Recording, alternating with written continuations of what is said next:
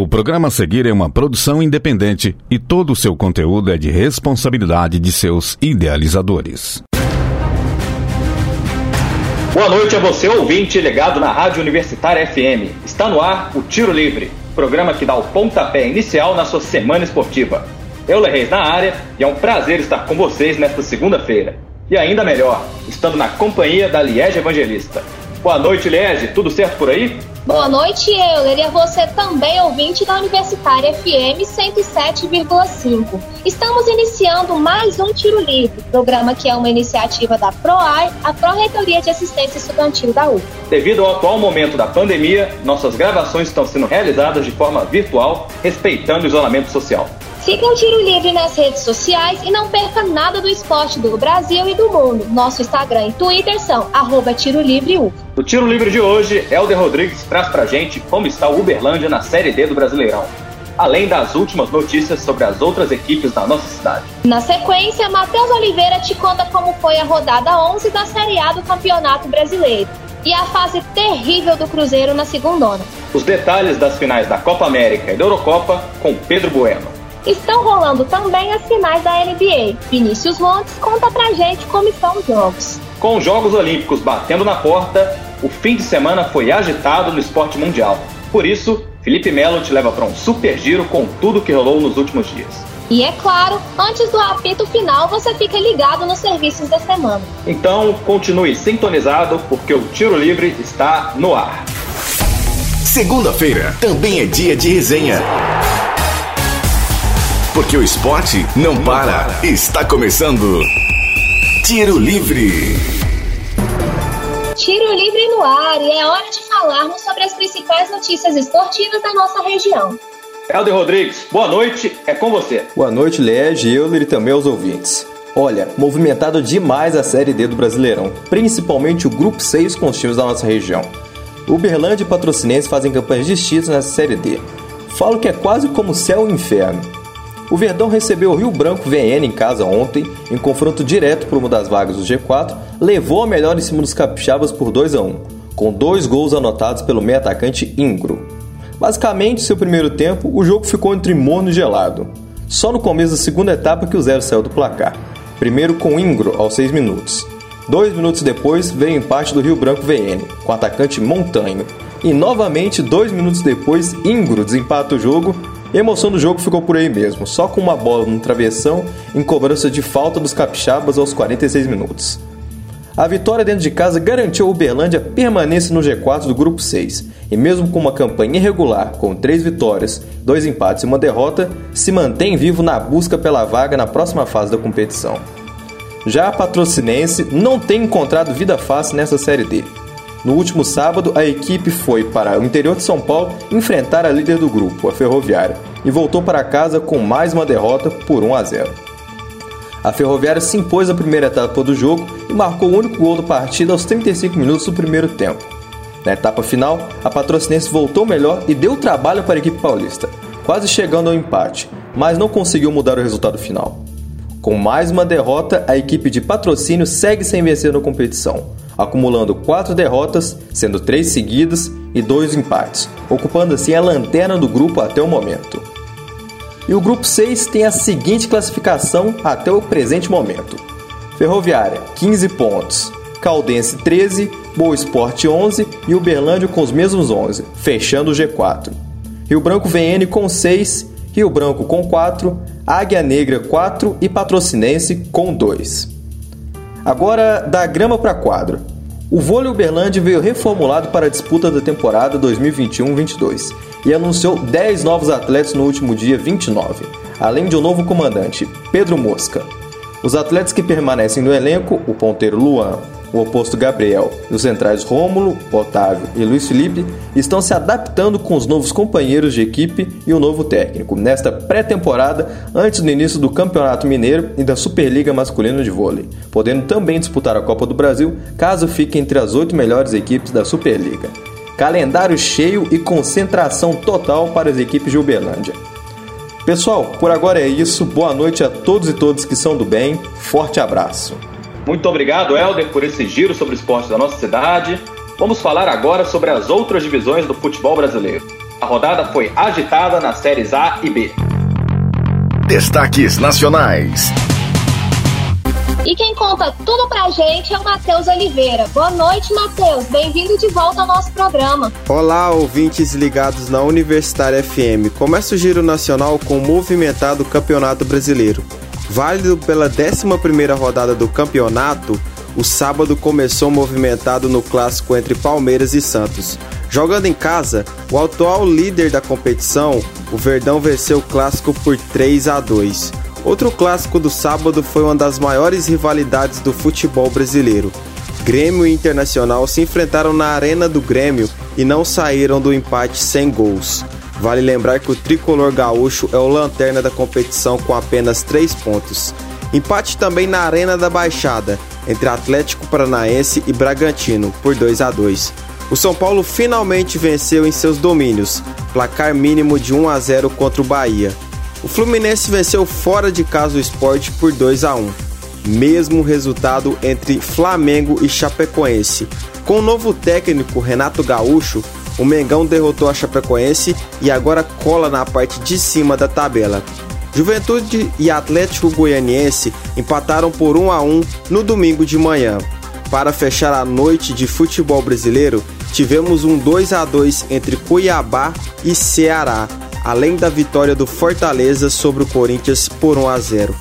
Dentre tantos jogos, o destaque ficou para o Clássico Mineiro, entre o Atlético Mineiro e o América Mineiro, terminando com a vitória do Galo por 1 a 0 fora de casa. Ainda falando de futebol mineiro, um clássico da Série B também movimentou o fim de semana. Cruzeiro e Botafogo fizeram o jogo mais emocionante do fim de semana, com direito a um 3 a 3, com empate do Fogão nos últimos minutos de jogo. Valeu, Matheus! A fase do Cruzeiro não é boa e o Galo está muito bem. Vida dura para os cruzeirenses, não é, Euler? Felizmente, o mal olhado não sai daquela toca da raposa e todos os cruzeirenses esperam dias melhores aí pro nosso cabuloso. Tristeza também para os torcedores brasileiros. A seleção, em pleno Maracanã, perdeu para a Argentina na final da Copa América e ficou com o vice-campeonato. Enquanto isso, do outro lado do oceano, Itália e Inglaterra decidiram a Eurocopa, o maior torneio das seleções da Europa. E ninguém melhor do que Pedro Bueno para contar pra gente como foram as duas finais. Tiro Livre Especial. Boa noite, Pedro. Seja bem-vindo. Boa noite, Liege, Euler, e uma boa noite especial para todos os ouvintes. É sempre um prazer falar com vocês. Então, após diversas partidas de seleções movimentando o futebol mundial, a Eurocopa e a Copa América chegaram ao fim neste grande final de semana. Essas competições deixarão saudades. A curiosidade entre as duas finais continentais é que os mandantes perderam. A Copa América foi realizada no Brasil e a seleção canarinha perdeu a final justamente para a maior rival, a Argentina. Já a Eurocopa foi sediada em 11 países diferentes, mas as semifinais e a grande final aconteceram no lendário estádio Wembley, em Londres. O estádio inglês estava com mais de 66 mil pessoas e foi palco de uma vitória da Itália sobre a Inglaterra nos pênaltis. Assim como os brasileiros, os ingleses ficaram bem frustrados com o vice-campeonato. Começando pelo nosso continente, a polêmica Copa América chegou ao fim e o mundo parou para assistir o maior jogo possível entre seleções. Brasil e Argentina não é um jogo comum, e o Maracanã foi o palco deste super clássico que decidiu o novo campeão da América. E o resultado foi importantíssimo para uma lenda do futebol mundial e para um país que não sabia o que era gritar campeão há 28 anos. Desde 1993, a Argentina não conquistava um título, e o gênio Lionel Messi era bastante cobrado por não ter conquistado nada com a sua seleção. Tudo isso acabou no último sábado, 10 de julho de 2021. O jogo entre Brasil e Argentina foi bem equilibrado e com muitas faltas, como era esperado. Os hermanos venceram a seleção brasileira por 1 a 0 graças a um golaço de Di Maria, grande jogador do Paris Saint-Germain. Aos 22 do primeiro tempo, Rodrigo Depou fez um lançamento perfeito para encontrar Di Maria nas costas da defesa brasileira. Na jogada, Renan Lodge, lateral esquerdo do Brasil, estava mal posicionado e falhou ao não interceptar a bola. Com isso, Di Maria dominou, viu o goleiro Ederson adiantado e bateu de cobertura um golaço de Di Maria e uma falha de Hernan Lodge de Ederson, já que o goleiro poderia ter ficado no gol. O restante da partida foi de domínio brasileiro, mas o time de Tite não teve criatividade para chegar próximo do gol. Richardson até balançou as redes, mas estava impedido. O atacante do Everton ainda teve uma grande chance após lindo passe de Neymar, mas o goleiro argentino Emiliano Martinez fez a defesa. Em resumo, o Brasil fez uma partida ruim e faltou o brilho dos companheiros de Neymar. O camisa 10 da seleção chamou a responsabilidade e buscou o jogo, mas não conseguiu fazer grandes jogadas pela marcação pesada. É, foram várias faltas em cima do tão criticado craque brasileiro que desta vez fez a sua parte. Faltaram foram companheiros inspirados para tabelar com Neymar. Já na Argentina, o melhor jogador da partida foi Rodrigo Depou, meio-campista da Udinese, que está indo para o Atlético de Madrid. Depou fez uma partida irretocável na defesa e no ataque. Já o gênio Lionel Messi foi muito bem marcado e quase não apareceu. Porém, após o apito final, as câmeras focaram no camisa 10. Ele finalmente venceu algo com a sua seleção e comemorou muito. O futebol estava devendo este momento para Messi e agora o gênio argentino conquistou algo pelo seu país. Infelizmente, para nós brasileiros, o título de Messi aconteceu justamente no Maracanã e foi em cima do Brasil. Porém, é necessário reconhecer a partida consistente feita pelos hermanos e pensar na Copa de 2022. Falando em Copa, uma reviravolta incrível aconteceu no futebol europeu. A Itália sequer se classificou para a Copa de 2018 e estava em baixa. Porém, o técnico Roberto Mantini assumiu a equipe em 2018 e a Azura ganhou outra cara. Com um estilo de jogo bem bonito e ofensivo, os italianos encantaram o mundo do futebol e conquistaram a Eurocopa justamente em cima da Inglaterra. A seleção inglesa não chegava em uma final desde 1966, quando venceu a Copa do Mundo, e ficou bastante animada com a possibilidade de vencer a Eurocopa em casa, na sua primeira final. No entanto, a decepção inglesa ao seguir na cerca de 55 anos sem títulos foi gigante ao perder para a Itália nos pênaltis. No tempo normal, a Inglaterra saiu vencendo muito cedo. Aos dois da primeira etapa, Trippier recebeu de Harry Kane e cruzou para a área. Luke Shaw bateu de primeira com a perna esquerda e incendiou o Wembley. Depois do gol, a Itália controlou a partida e teve a posse da bola, mas apresentou problemas para finalizar no gol. No segundo tempo, a seleção italiana encontrou a Inglaterra ainda mais defensiva e pressionou. O goleiro inglês Pickford fez boas defesas, principalmente um belo chute de Chiesa, mas ele não conseguiu evitar o gol de Bonucci aos 22 do segundo tempo. Após cobrança do brasileiro naturalizado italiano Emerson, a bola foi desviada na primeira trave e Chiellini ficou pedindo pênalti. Na sequência, Verratti cabeceou a bola e Pickford fez uma grande defesa. No entanto, a bola sobrou e Bonucci empurrou para as redes. A dramática decisão entre Inglaterra e Itália foi para a prorrogação e ninguém marcou gols. Por isso, a Eurocopa foi decidida nas penalidades máximas. As duas seleções acertaram a primeira cobrança, mas o italiano Belotti bateu mal e perdeu a segunda batida. Na Inglaterra, Rashford e Sancho, jogadores que entraram no último minuto da prorrogação, erraram os seus pênaltis, colocando a Itália em vantagem na quinta cobrança. O brasileiro naturalizado italiano Jorginho foi para a bola decisiva na quinta cobrança e poderia definir o jogo, assim como fez nas semifinais, mas o volante do Chelsea acabou errando o pênalti e deu a última chance para a Inglaterra. Mesmo assim, o time inglês representado pelo jovem Bukayo Saka, de apenas 19 anos, parou nas mãos de Donnarumma. O goleiro italiano Donnarumma, sucessor do lendário Buffon, tem apenas 22 anos e defendeu dois pênaltis para a Itália na final, definindo o título. Por causa disso e pelas incríveis defesas durante a competição, Donnarumma foi eleito o melhor jogador da Eurocopa com muita justiça. Enquanto a seleção italiana, melhor time da competição desde a primeira rodada, ergueu a taça, a Inglaterra recebeu a medalha de prata e terá que superar os pênaltis perdidos. O técnico inglês Gareth Southgate está sendo bastante contestado, já que ele deixou vários bons jogadores no banco e colocou Sancho e Rashford faltando apenas alguns minutos para terminar a partida e estes jogadores que estavam frios acabaram perdendo os pênaltis. É isso. Parabéns para as campeãs Itália e Argentina e viva o bom futebol. Fico por aqui. Um grande abraço para todos. Valeu, Pedro. Resultados importantes pensando que ano que vem temos Copa do Mundo, né, Liette? Com certeza. E chegou a hora do tradicional giro pelo mundo. Destaques internacionais. Felipe Melo, chega mais e conta pra gente o que aconteceu nesse planeta neste fim de semana. Boa noite. Boa noite, Euler. Boa noite, Liege. Muito boa noite aos nossos ouvintes. Começamos os destaques internacionais com a final do Grand Slam de Wimbledon, que aconteceu no domingo. E o craque sérvio Novak Djokovic venceu mais um Grand Slam, o vigésimo de sua carreira.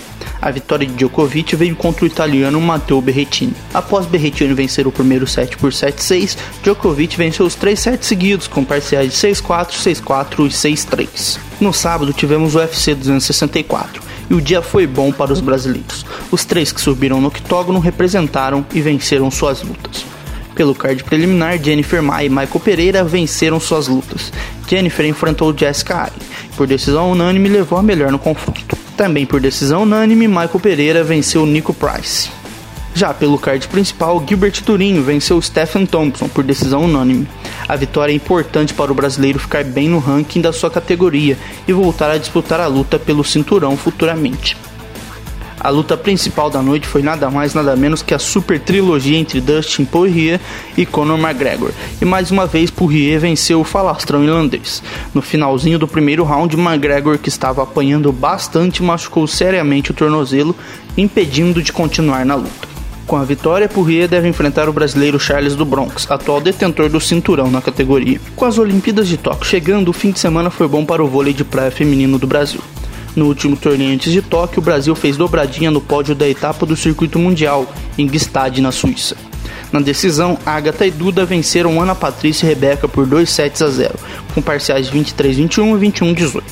E as duas duplas vão representar o Brasil nas Olimpíadas. Boa sorte, meninas, e tomara que essa dobradinha venha também em Tóquio. Ainda falando sobre Tóquio, faltam poucos dias que inicia no dia 23 de julho. E durante essa última semana ficou definido que não teremos público durante os jogos, devido à pandemia. Por hoje é só, eu, Leire Liege, voltamos com vocês. Obrigada, Felipe, por esse super giro pelo mundo. Outro destaque internacional são as finais da NBA, a maior liga de basquete do planeta. Agora, no Tiro Livre. Opinião. Para falar sobre a competição, temos nosso repórter especial de basquete aqui com a gente nesta segunda-feira. Vinícius Montes, boa noite. Conta pra gente como está esse super duelo entre Phoenix Suns e Milwaukee Bucks. Boa noite, Euler. Boa noite, Liege. É sempre bom estar aqui de volta com os nossos ouvintes no programa Tiro Livre. Hoje iremos falar sobre as finais da NBA. O fator torcida está se mostrando ser seu jogador em quadra. Nos dois jogos disputados em Arizona, o Phoenix Suns venceu o Bucks. Mas o frio de Wisconsin foi capaz de parar Devin Booker, que estava com 29 pontos de média nas duas primeiras partidas, e com uma incrível partida de Giannis Antetokounmpo, que pela primeira vez em sua carreira fez 40 pontos em duas partidas seguintes, com a ajuda de Drew Holiday, que fez 21, conseguiu levar a melhor para cima do time de Arizona. Falando sobre os dois primeiros jogos em Phoenix, o time do Phoenix brilhou, com presença forte do armador veterano Chris Paul, belas partidas da jovem dupla que foi escolhida pelo Suns diretamente da faculdade, Devin Booker e DeAndre Ayton, e com surpreendente atuação do Alan Michael Bridges, o time do Suns conseguiu nas duas partidas colocar 10 ou mais pontos de diferença, sendo que na primeira partida, o grego Yannis Antetokounmpo estava enfrentando uma grave lesão no joelho recorrente das finais de conferência. Porém, na segunda partida, ele pareceu superar esse fator, fazendo 42 pontos e 12 rebotes, jogando 40 minutos. Mesmo assim, não foi suficiente para parar Devin Booker, que em 44 minutos de jogo anotou 31 pontos. Na terceira partida dessa série, a primeira em que Suns joga fora de casa, o Yannis continuou com 40 pontos, só que dessa vez foram 41 e 13 rebotes, jogou um pouco menos, sendo apenas 38 minutos, mas contou com a ajuda de um jogador que estava sumido nessa série, o armador Drew Holiday, que conseguiu incríveis 21 pontos e 9 assistências.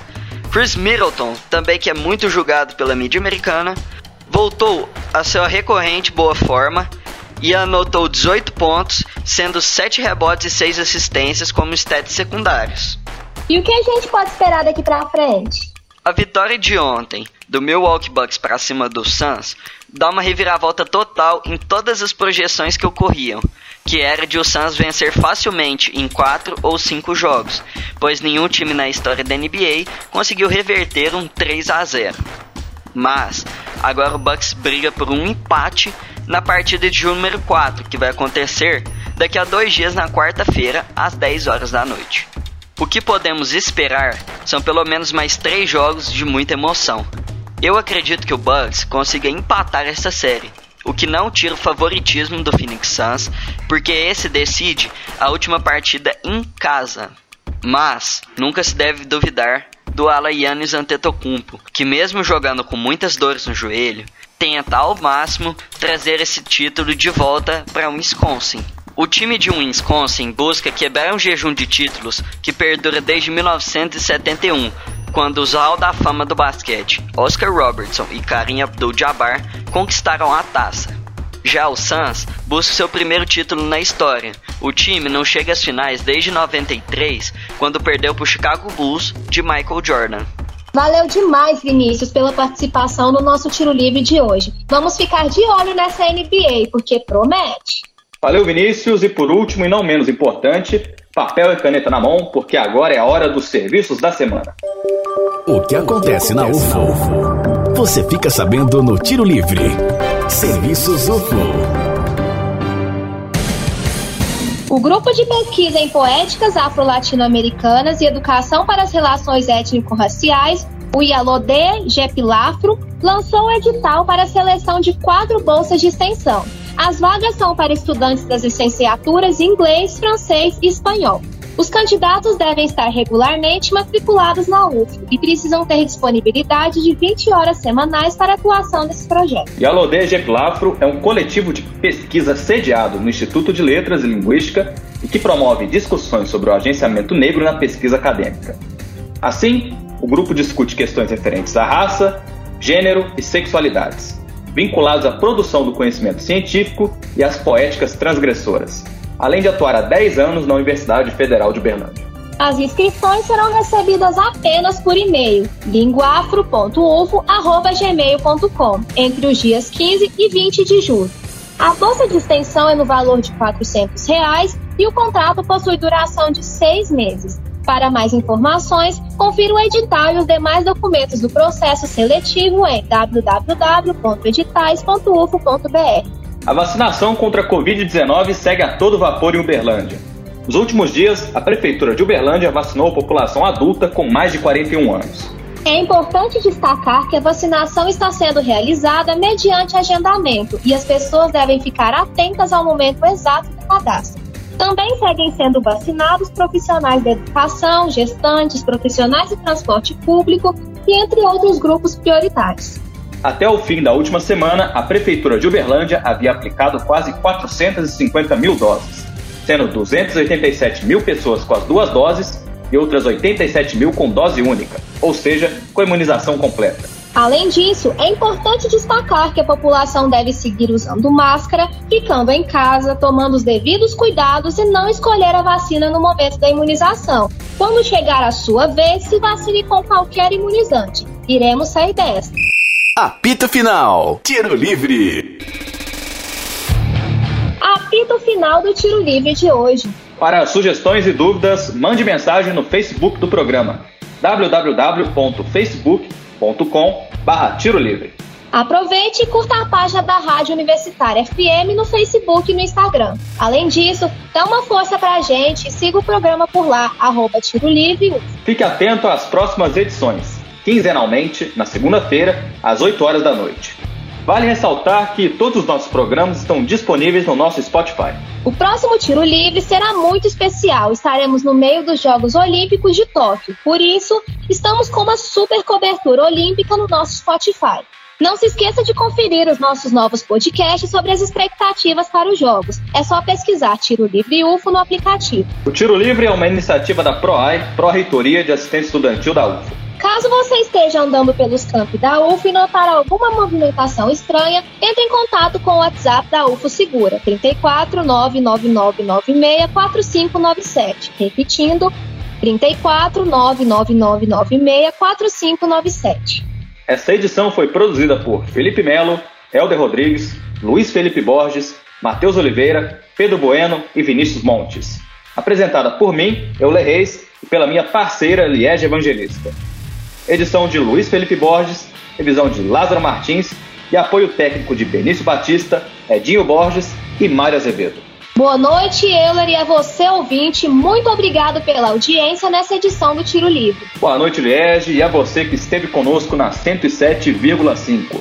Um abraço e uma ótima semana esportiva a todos e todas. Nos vemos em Tóquio. Universitária apresentou Tiro Livre. O conteúdo que você ouviu é de uma produção independente, sendo assim de inteira responsabilidade de seus idealizadores.